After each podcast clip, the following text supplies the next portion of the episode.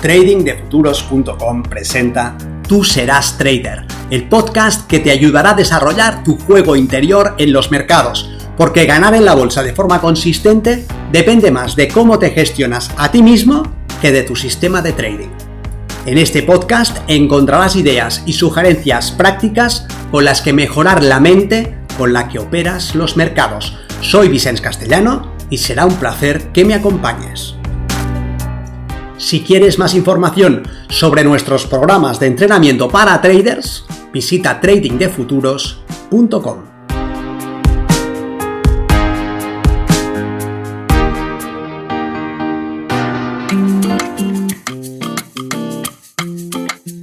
Integración de partes para traders.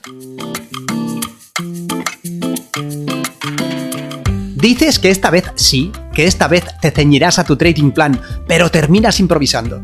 Te comprometes a seguir firmemente una estrategia, pero al final añades modificaciones. Tomas la decisión de no mover tus stops, de no apartarlos, pero los quitas. Entonces, el problema eres tú, no tu sistema. Si sabes qué debes hacer y no lo haces, si sabes qué debes dejar de hacer y sigues con ello, di basta. Soy Vicente Castellano, responsable del programa de formación y entrenamiento Milenio de Trading de Futuros y en esta ocasión quiero compartir un protocolo para que hagas las paces contigo mismo, específicamente con esa parte de ti que parece que actúa a tus espaldas. Veamos cómo.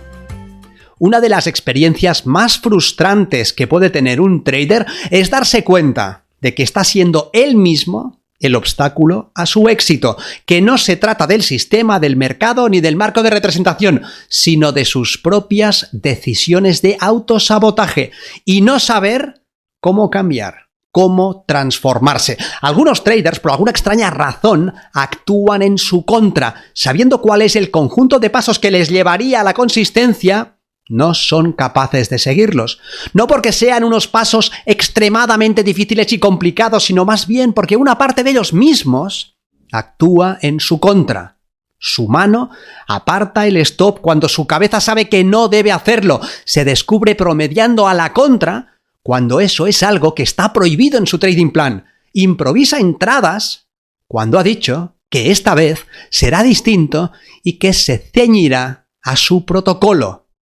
Y lo peor de todo esto es que no sucede una sola vez, no es que haga esto un día o una semana y luego retome el camino ganador. Es que continúa en una espiral de autodestrucción. Da igual si cambia el sistema, igualmente se lo saltará. Da igual que cambie el trading plan, igualmente lo incumplirá. Da igual que ahora opere con criptomonedas. Una parte de él seguirá aferrada a esos comportamientos perniciosos. Y es justamente este trader el que está desesperado porque quiere cambiar y no es capaz. A ese trader le quiero dedicar este capítulo. Hoy veremos un protocolo llamado integración de partes que ofrece una secuencia de pasos para hacer las paces con la sombra. ¿Qué podemos hacer cuando sospechamos que por un lado queremos una cosa y por otro queremos otra. Por un lado sabemos que debemos cerrar nuestra conducta en el mercado. Por otro lado, no soportamos la idea de que algo nos constriña y nos limite. Por un lado, queremos aplicar nuestro trading plan tal como está diseñado, pero por otro, queremos improvisar entradas en alguna ocasión. Por un lado, queremos manejar el riesgo de forma rígida y estricta. Por otro lado, sentimos que deberíamos doblar posiciones en esta ocasión. Una buena opción es trabajar con el proceso de integración de partes de la programación neurolingüística de la PNL. Este proceso consta de cinco pasos distintos que seguiremos en orden. Los cito primero de forma sucinta y luego veremos un ejemplo. El paso número uno dice que identifiquemos claramente las posiciones de ambas partes en conflicto. El paso 2, que descubramos cuál es la intención superior de cada una de esas partes. El 3, que escalemos esas intenciones hasta dar con una intención compartida o muy cercana a ser compartida. El paso 4 nos dice que realicemos el hecho de que ambas partes persiguen un objetivo común y por lo tanto están relacionadas. El paso 5, que busquemos objetivos específicos que satisfagan las intenciones positivas que ambas partes comparten. Imagina el caso de un trader que sabe que debe seguir un trading plan cerrado y no obstante improvisa entradas. Por un lado, su intención de seguir las reglas contenidas en ese trading plan, pero por otro lado su mano moviendo el mouse en su contra y tomando entradas fuera de ese plan.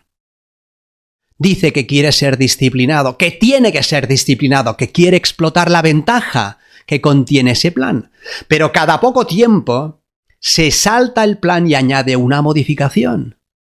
Y se repite que esta vez será distinta, que esta vez hará lo que debe hacer, pero no tarda mucho en improvisar nuevamente. Sabe, porque ya ha sufrido bastante, que por ahí no hay salida, que improvisando, saltando a perseguir el precio o modificando los parámetros de forma aleatoria, no puede ser consistente. Y ese conocimiento, ese saber, no cambia nada porque no es capaz de hacer lo que debe ser hecho. ¿Cómo aplicar el proceso de integración de partes en ese caso? He aquí una posibilidad. El paso 1 consiste en identificar las posiciones de ambas partes y en este caso hay una parte que quiere ser disciplinada y otra parte que quiere ir por libre. El paso 2 consiste en descubrir la intención superior de ambas partes. ¿Qué desea esa parte que busca la disciplina ejecutiva? Tiene claro que explota una ventaja estadística, que dicha ventaja solamente aparecerá si aplica el sistema tal como ha sido diseñado, que para ser consistente con los resultados debe serlo con el proceso. Esa parte tiene claridad pristina sobre lo imprescindible que es ser disciplinado como trader, para ganar, para conseguir resultados escalables, para hacer crecer su capital, es necesario ejecutar un sistema que dé una ventaja y hacerlo acorde a los parámetros de diseño de ese sistema, que son los que contienen la ventaja que explota. Pero ¿qué es lo que está detrás de ese deseo específico de ser disciplinado? ¿Para qué ser disciplinado? ¿Para qué ser consistente? Para ganar. Lo que esa parte quiere son resultados en su curva de capital, ser consistente en sus ganancias. Bien, ¿y qué desea verdaderamente esa parte que se salta las reglas, que improvisa? ¿Para qué lo hace? ¿Qué persigue con esa innovación, con esa creatividad? Podría ser que lo que esa parte desee es sentir que está al mando de todo el proceso. Sentir que no tiene que rendir cuentas a ningún jefe a nadie. Sentir que tiene total libertad para hacer lo que cree que es más apropiado a cada momento. Puede ser. Es una opción.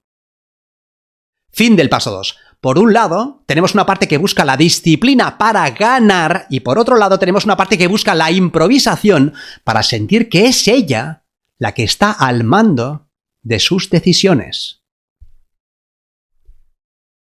Veamos ahora el paso 3 escalar esas intenciones hasta dar con una intención compartida o muy cercana a ser compartida. ¿Para qué quiere ganar esa parte que es disciplinada? ¿Para qué quiere la consistencia? ¿Qué le dará eso? Le dará opciones. Le dará libertad de elegir dónde trabajar, dónde vivir, dónde ir de vacaciones. Le dará posibilidades para los suyos, recursos, alternativas. Lo que busca esa parte es la libertad. Eso es lo que quiere y la disciplina es el medio que entiende necesario. ¿Y para qué se empeña en revelarse la otra parte? ¿Para qué esa improvisación? ¿Para qué esa innovación constante? ¿Esa creatividad? ¿No persigue acaso la misma libertad? La misma sensación de tener opciones, de poder elegir a cada momento, de poder sentir que está al mando de su vida y de sus decisiones. ¿No persiguen acaso ambas partes un fin común? ¿No es cierto que ambas partes quieren lo mismo? Tener opciones, elegir entre más posibilidades, ser libre y estar al mando de su propio destino. Ya lo tenemos. Ya hemos identificado la intención superior de ambas partes. ¿Qué nos dice el paso 4? que veamos esa relación entre ambas partes, que nos demos cuenta de que persiguen un objetivo común, que son formas distintas de acercarse a lo mismo.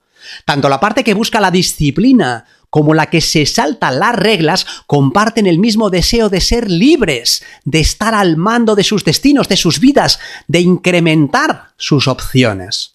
Solo es que lo intentan de forma opuesta, una a través de la ejecución disciplinada de una ventaja en el mercado y la otra improvisando. Trabajemos finalmente el paso 5, que consiste en buscar objetivos específicos que satisfagan las intenciones de ambas partes. ¿Cómo podemos ser disciplinados ejecutando una ventaja en el mercado y a la vez ser libres y creativos? La parte que busca la disciplina ejecutiva tal vez podría preguntarle a la parte que improvisa para que pusiera su creatividad al servicio de esa disciplina. ¿Qué podríamos hacer para ser disciplinados? ¿Cómo podrías utilizar esa capacidad de improvisar y de ser creativo en aras de una ejecución disciplinada? En vez de inventar 10 formas de sabotear la disciplina, ¿podrías encontrar 10 formas de ser disciplinado? En vez de improvisar entradas, ¿podrías improvisar formas de permanecer sin improvisar? ¿Podríamos poner ese potencial al servicio de nuestra libertad futura? podríamos llegar a un acuerdo en el que tú me ayudas a ser disciplinado y yo dejo que elijas cómo gastar nuestro dinero. Puedes apoyarme para que logre la disciplina ejecutiva y yo te apoyo para que puedas escalar las más altas cotas de creatividad con esos recursos en tiempo y dinero. No hay una única solución ni un único camino. Cada individuo, cada operador, cada trader, cada situación terminará generando un conjunto de distinciones específicas. Son opciones alternativas que hay que explorar.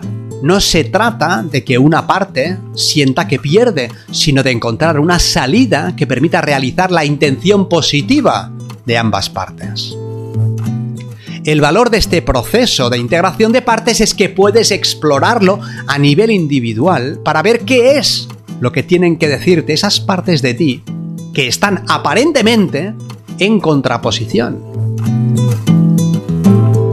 Idealmente, lo harás de la mano de un terapeuta especializado en PNL, que enriquecerá ese proceso con otras muchas herramientas como las líneas de tiempo, los anclajes de recurso, las submodalidades.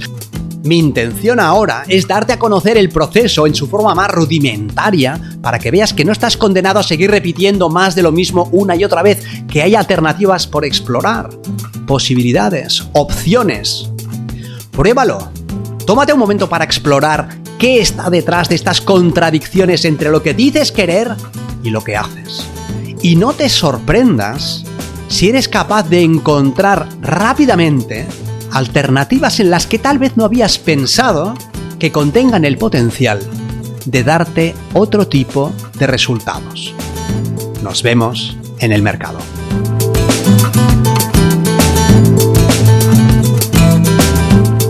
Si quieres mejorar tus resultados como operador, considera seriamente estudiar el sistema Milenio y entrenarte con nosotros en tradingdefuturos.com.